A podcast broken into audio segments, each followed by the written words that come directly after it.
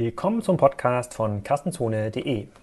Heute mit dem Beitrag Expert im Multichannel-Dilemma. Der Beitrag wurde veröffentlicht am 4. Juli auf Kassenzone.de. Expert, für alle, die das jetzt durch meine Nuschelei nicht so raushören konnten, ist die Elektronikverbundgruppe, die in Konkurrenz steht zum Beispiel zu, Elek äh, zu Elektronikpartner oder Mediamarkt. Verbundgruppen über fast alle Branchen hinweg stehen vor einem kaum lösbaren Problem. Der Umsatz der angeschlossenen stationären Händler schrumpft wegen Amazon und Co. Aber wettbewerbsfähige Lösungen als Antwort darauf scheitern an internen oder rechtlichen Strukturen.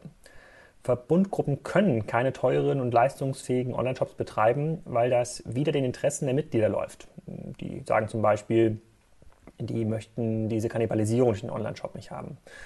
Und in der Regel ist auch keine Umsatz Umsetzungskompetenz vorhanden, aber gängige Konzepte für die Stärkung des stationären Handels laufen meistens ins Leere, weil den Kunden die Multichannel-Theorien ziemlich egal sind, wie ich an anderer Stelle ja schon mehrfach betont habe. Wenn Sie online einkaufen, dann meistens bei Amazon und eBay. Vollkommen egal, wo Sie sonst stationär kaufen.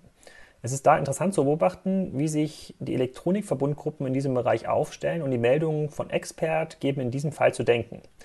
Matthias Hell dokumentiert bei Channel Partner seit langem die Krise von Elektronikpartnern von Elektronikpartner und Euronics.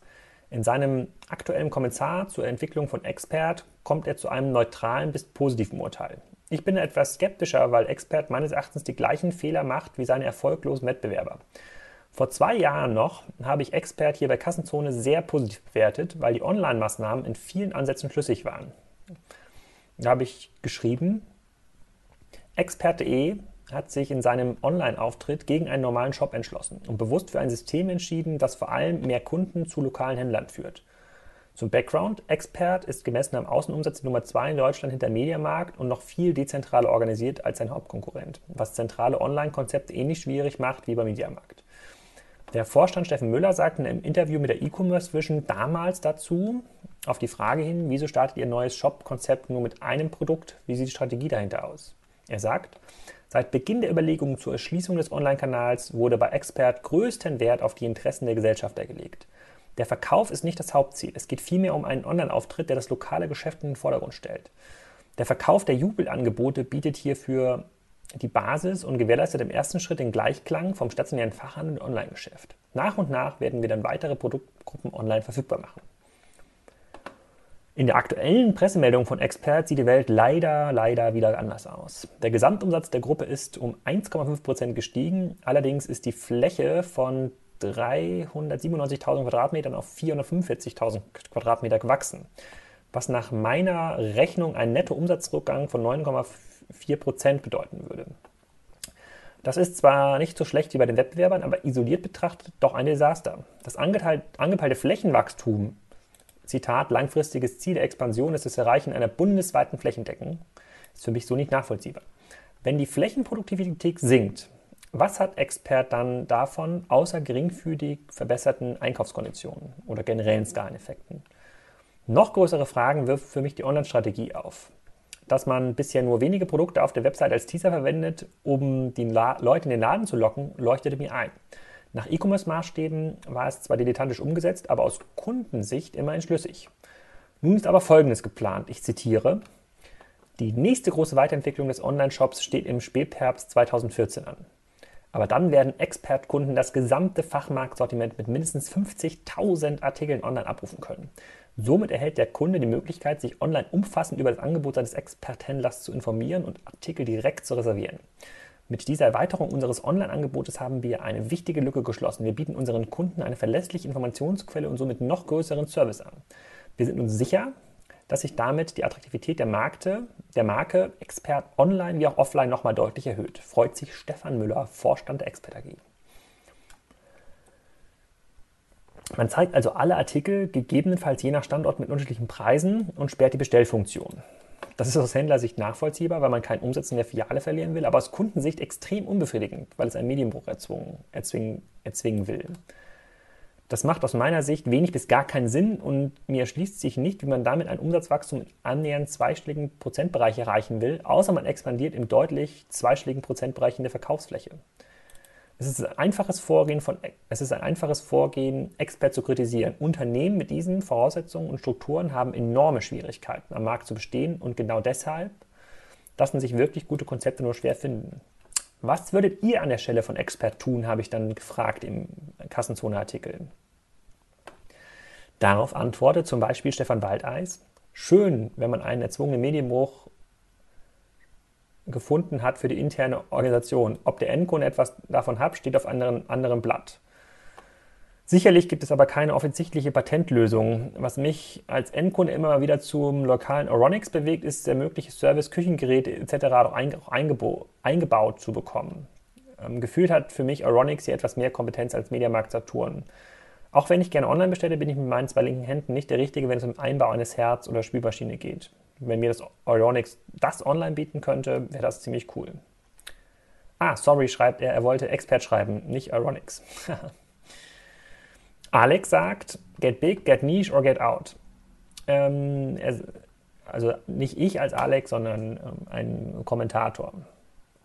Zugekaufte Fläche bei gleichzeitig Rückläufen umsetzen muss ja, muss ja nicht zwangsläufig etwas Verwertliches sein. Zumindest gilt dies noch bei überschaubaren Unternehmensgrößen.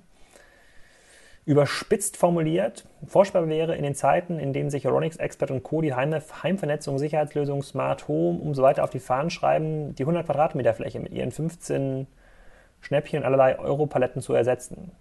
Wenn stattdessen dann auf die 200 Quadratmeter gewachsene Fläche für Speziallösungen dann vielleicht nur die Hälfte des Umsatzes gebracht wird, bei dreifacher Marge plus Dienstleistung hätte man auch gewonnen.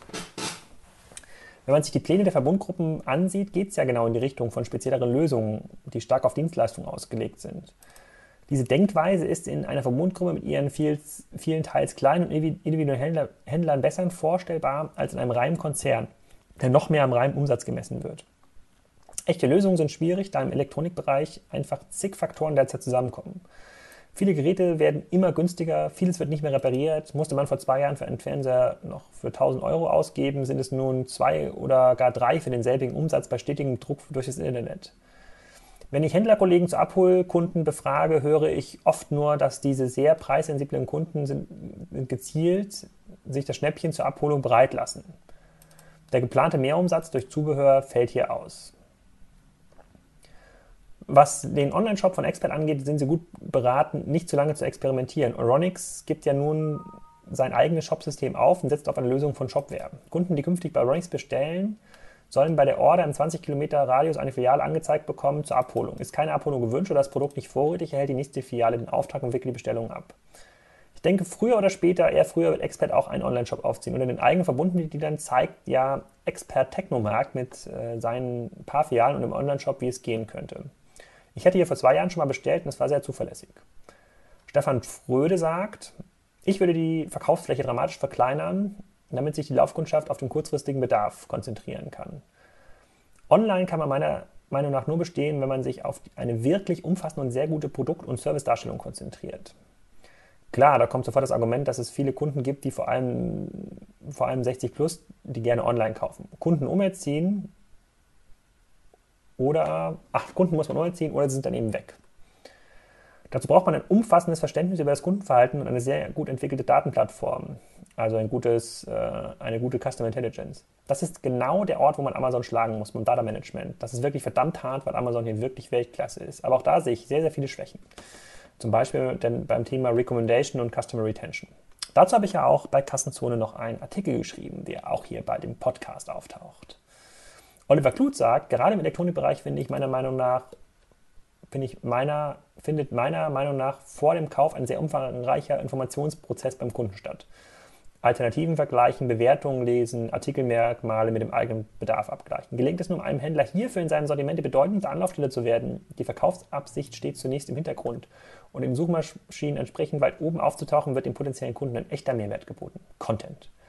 Hat sich ein Kunde dann hierüber für ein bestimmtes Produkt entschieden, wird, dann schnell, wird er das schnellstmöglich haben. Hier könnte der eigentliche Händler dann umgehend den eigenen nächstgelegenen Laden samt Reservierungsfunktion anbieten. Der Händler und seine Community muss als Fachmann anerkannt werden, um nicht beliebig substituierbar zu sein. Das ist ja in einigen Nischenbereichen, wenn ich das richtig beurteile, auch schon der Fall.